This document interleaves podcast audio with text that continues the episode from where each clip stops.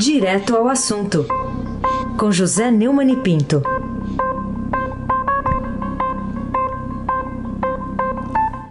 Oi, Neumani, bom dia.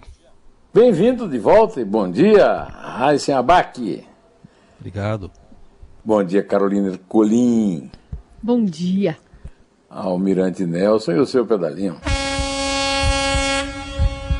Bárbara Guerra, Afrânio Vanderlei, é, Clã Bonfim, Emanuel Alice Isadora. Bom dia, melhor ouvinte, ouvinte da Rádio Eldorado, 107,3 FM.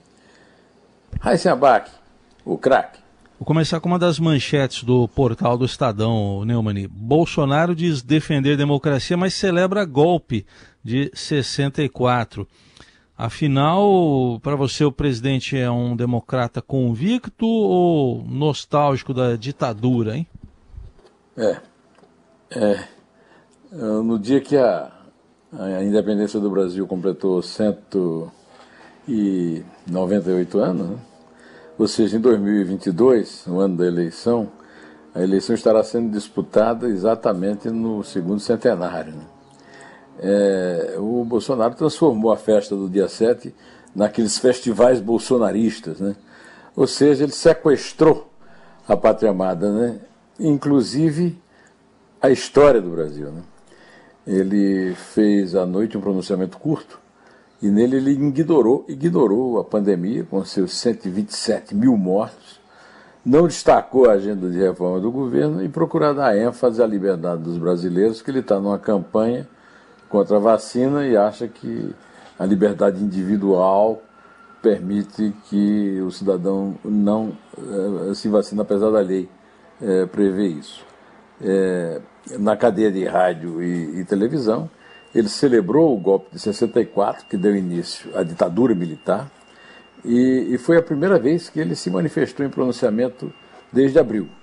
Durante a fala do Independência, foram registrados panelaços pelo país inclusive no meu bairro, viu, é, Sem é, mencionar a repressão da ditadura militar opositores, o Bolsonaro destacou que nos anos 60, quando a sombra do comunismo nos ameaçou, milhões de brasileiros foram às ruas contra um país tomado pela radicalização ideológica, greve, desordem social e corrupção generalizada.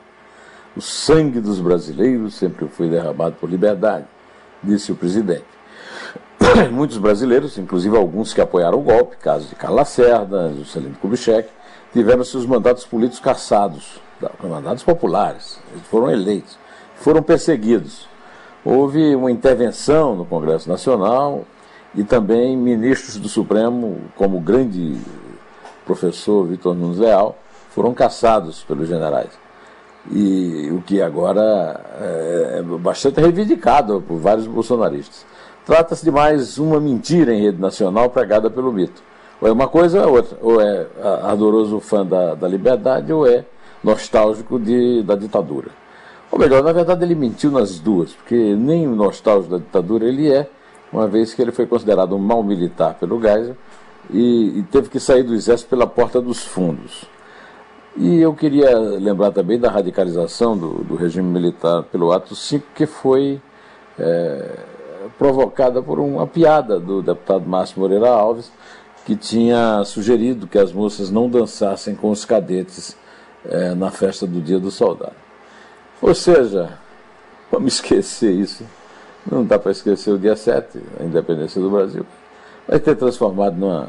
A pátria sequestrada é dose, viu? Carolina Ercolim, tintim por tintim presidente da República que convocou os seus seguidores a seguirem o secretário especial da Cultura, o Mário, Mário Frias, na sua rede social e também na secretaria, depois da paródia em que o humorista Marcelo Adnet o ironizou por conta de uma campanha exaltando o heroísmo lançada na Semana da Pátria. O que, que você achou dessas atitudes todas e já da resposta do humorista Adnet com uma nova paródia sobre tanto o presidente quanto o secretário de Cultura? É, o presidente da República usou as suas redes sociais para apoiar a campanha lançada pelo secretário especial de Cultura, Mário Frias, que é uma contradição em si, é um imbecil absoluto e é secretário especial de Cultura, né?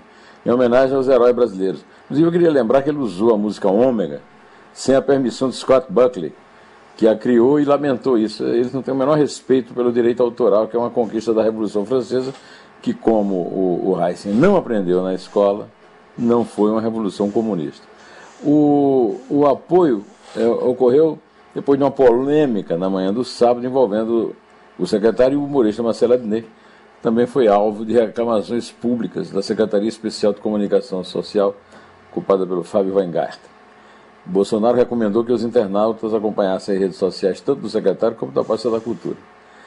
Aí o, o Mário Frias chamou Marcela D de bobão, garoto frouxo e palhaço decadente. Eu podia ter imaginado que o Mário Frias estava eh, se olhando no espelho, mas ele não é decadente. Não teve auge. Quem não teve auge não é decadente. É um, um, pequeno canastrão. É, não que eu queira deslustrar o, o Malhação, que muito, revelou alguns atores muito bons, né? É, mas é, ele é um canastrãozinho, digamos assim, né? É, a SECOM criticou, né? Quem prefira parodiar o bem e fazer pouco dos brasileiros. Ninguém fez pouco de brasileiro nenhum. O Marcelo Adnet apenas exerceu a sua profissão de fazer rir os bolsonaristas demonstraram a sua intolerância em relação ao humor. Raíssa Abac, o craque. Bom, Neumann, outro assunto aqui, que é retratado até num artigo semanal no seu blog, que eu queria que você compartilhasse agora com os nossos ouvintes. O título é Censura, o único refúgio de Flávio. O que, que você nos destaca desse texto? Eu estou falando da censura que a juíza Cristina Serra, né, que não se perca pelo sobrenome, é da 33 é, Vara do Tribunal de Justiça do Rio, impôs à Rede Globo que não pode mostrar no Jornal Nacional documentos da investigação do Ministério Público, porque ela é do Estado do Rio, porque essa investigação corre sob segredo de justiça. Não tem nada a ver segredo de justiça com censura. Viu? Censura é a proibição de uma notícia verídica. Então eu escrevi um artigo, meu, eu tenho um artigo semanalmente que eu publico às segundas-feiras, publiquei ontem, chamado Censura o Único Refúgio de Flávio, e que a pedido aqui do meu amigo Raíssa Abac, e você sabe um amigo que volta de férias, a gente sempre tem que atender o pedido dele, né? É, eu vou ler aqui os dois últimos parágrafos do artigo. O senador que boicotou a CPI da Lava Toga vive de esmolas de liminares dadas por maiorais de tribunais que contam com promoções de fim de carreira prometidas pelo zeloso pai dele.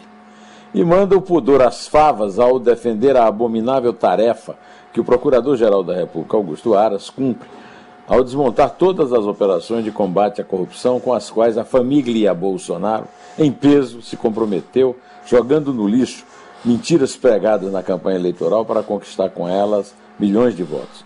Até agora, a sombra do poderio paterno e da covardia abjeta dos responsáveis pela salvaguarda do Estado de Direito no Brasil, Flávio Bolsonaro tem prorrogado o desenlace inevitável das denúncias de lavagem de dinheiro na franquia da Copenhagen e outros graves crimes apenas aparentemente fuleiros que ele nunca negou. Não é possível saber até quando abusará de nossa paciência, como fizera Catilina, que tanto contrariava Cícero. Mas talvez seja útil lembrar, como avisava minha avó, que não há bem que sempre dure, nem mal que nunca acabe, a começar pela sentença absurda da incauta magistrada, que não sobreviverá à morte natural da censura, o único refúgio de Flávio Bolsonaro e de sua pior rima, a ditadura. É, o artigo foi publicado ontem no Estadão, ocasião em que o o Jair Bolsonaro homenageou a ditadura no dia da independência do Brasil. É realmente um estafeno. Carolina Ercolim, tintim por tintim. A que conclusão você chegou após saber dessa divulgação da pesquisa Ibope, que traz que 38% da população é, inculpa a própria sociedade pelo péssimo desempenho do combate à pandemia no país e 33% aponta para o presidente da República como o maior responsável? Essa pesquisa do Ibope é interessante porque ou é excesso de hipocrisia da população ou é um excesso de autocrítica. Porque, na verdade, a, a, a primeira maioria é da população. Quer dizer, a, o alto número de, de, casos de mortes por causa do novo coronavírus, segundo a, população, segundo 38% da população, é culpa da própria sociedade que não guardou o isolamento social necessário. E nós todos aqui, nós três que estamos conversando, muitos ouvintes, estamos guardando desde o dia 9 de março. É, é, amanhã complet... será completado meio ano. Agora, o Bolsonaro, que fez uma campanha imensa para jogar toda a culpa das mortes dos governadores e prefeitos, levou a culpa para 33% dos brasileiros, ou seja, um terço. Enquanto os governadores, 12%. É, e, e, e os prefeitos praticamente na margem do erro ali. É, desde o começo da pandemia, Jair Bolsonaro foi contra as medidas de isolamento social e os governadores decretaram restrições, mas agora estão sendo discutidos é, porque, por exemplo, a Priscila Cruz, a presidente executiva da, da, da, da ONG Todos pela Educação, já questionou por que é que se abrem bares e não se abrem escolas. De qualquer maneira, é, fica registrado aqui que a população não caiu no engodo do mito. O mito que mente, porque mito é mentira, aí se abaque o craque. O Neumann, outro assunto é a questão da Amazônia ainda. O Estadão hoje diz em manchete que o governo quer militares na Amazônia até o fim de 2022. É a manchete hoje aqui na primeira página da edição impressa do Estadão. Como é que você vê essa intenção do governo? É, a militarização da, da Amazônia não acerta porque o Bolsonaro e o, e o Mourão, que cuida lá da Amazônia, né, confundem o verde da farda do exército com o verde da floresta. Não tem nada a ver, viu? É, essa estratégia está registrada em metas do Conselho Nacional da Amazônia Legal, enviadas em fim de agosto por Hamilton Mourão ao ministro da Economia Paulo Guedes. Né? O documento foi obtido pelo Estadão e prevê adotar linhas de ação. A farda não tem nada a ver com a floresta e o que o governo é, precisa é evitar ser, o Brasil, ver o Brasil ser retaliado pelos investidores internacionais pelo comportamento assassino que toma em relação à Amazônia. Carolina Ercolim, tintim por tintim. Vamos falar também é, sobre o que você tem a dizer desse assédio né, judiciário denunciado pelo professor Marco Antônio Villa por suas ou por causa das suas críticas ao desempenho de Jair Bolsonaro à frente do Poder Executivo. É, a, o episódio denunciado pelo professor Marco Villa, ela, ele revela a mentira que é o Bolsonaro ficar defendendo liberdade.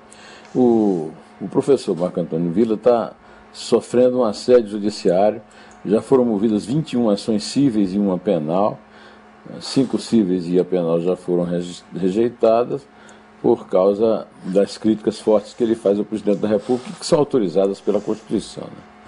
Eu quero lembrar que o Getúlio Vargas, que foi ditador de verdade, ria das piadas a seu respeito nos musicais de Walter Pinto, no famoso Teatro do Rebolado.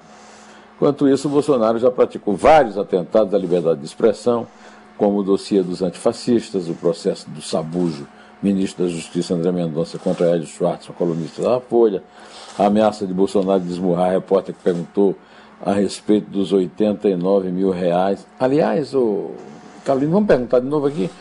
Presidente Jair Bolsonaro, para que Fabrício Queiroz e a mulher dele, Márcia Aguiar, que receberam dinheiro do líder é, miliciano, capitão Adriano é, Magalhães da Nóbrega, precisou de 89 mil reais que o Fabrício e ela depositaram na conta dele, dela, é, conforme revela o Ministério Público do Estado do Rio. Em presidente. Pode contar, Carolina, pergunta, por favor. E a pergunta já fez agora no domingo, duas semanas, né? Sem resposta. A pergunta, aliás, alguém perguntou, pediu para a deputada Bia Kisses que fizesse a pergunta, ela prometeu perguntar, mas não sei se perguntou. É, quanto, pediram também o Onix Lorenzoni, mas apesar de se dizer representante do povo, foi eleito, ele fez de conta que não ouviu. É isso aí. Bolsonarismo é isso. Não ouviu o povo de verdade. É três. É dois. É, do, é um. Em pé.